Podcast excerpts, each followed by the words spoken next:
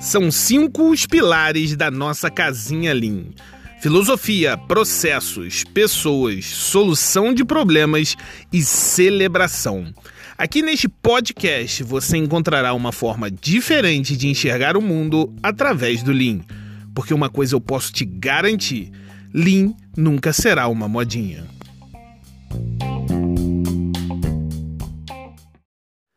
Já ouviram falar no Lean Thinking, né? A gente fala sobre isso aqui direto. Mas e o blame thinking? Blame vem do inglês, que quer dizer culpa, ou to blame someone, culpar alguém. Blame thinking nada mais é do que o pensamento de culpar alguém.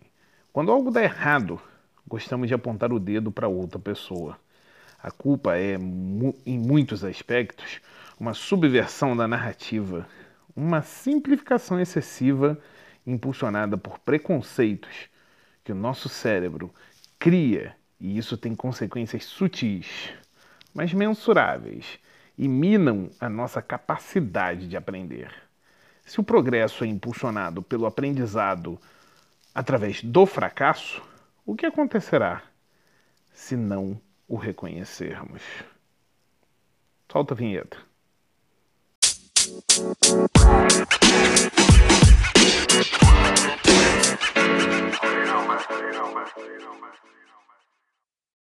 Antes da vinheta, eu fiz uma pergunta retórica, mas vou repetir para vocês.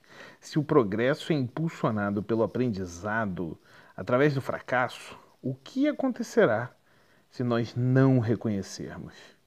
A realidade é que culpar não resolve problemas significativos. O foco na culpa frustra a solução de problemas. Erros são cometidos em empresas, hospitais, departamentos do governo, o tempo todo. É uma parte inevitável da nossa interação cotidiana num mundo mais VUCA do que nunca. E olha que eu não, não gosto muito dessas palavrinhas que são as buzzwords da hora, mas vivemos num mundo que é muito volátil, incerto, complexo, ambíguo. Ou vai me dizer que não? Aí, é, provavelmente você deve estar pensando, né?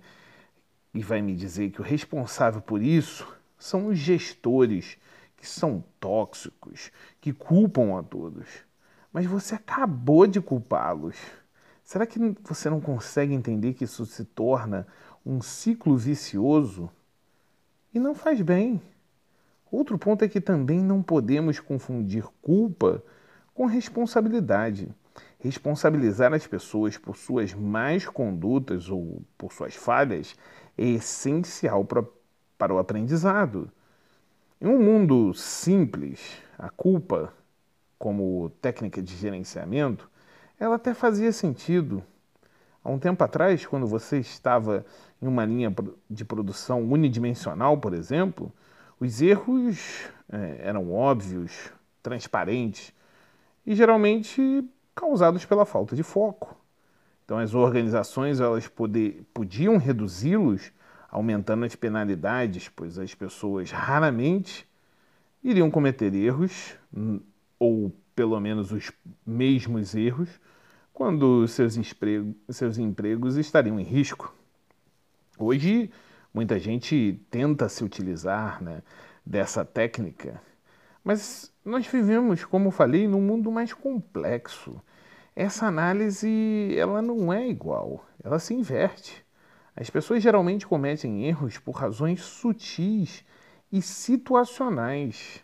É, nós temos visto muitos erros acontecendo é, na cadeia produtiva, é, na cadeia de suprimentos, porque vivemos uma situação atípica. São erros situacionais problema geralmente não é a falta de foco, é uma consequência da complexidade. E vivemos nessa complexidade absurda, um, um mundo incerto, não sabemos para onde ir.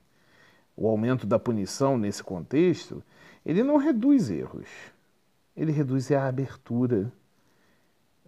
Isso leva com que faz com que os erros é, sejam jogados para debaixo do tapete.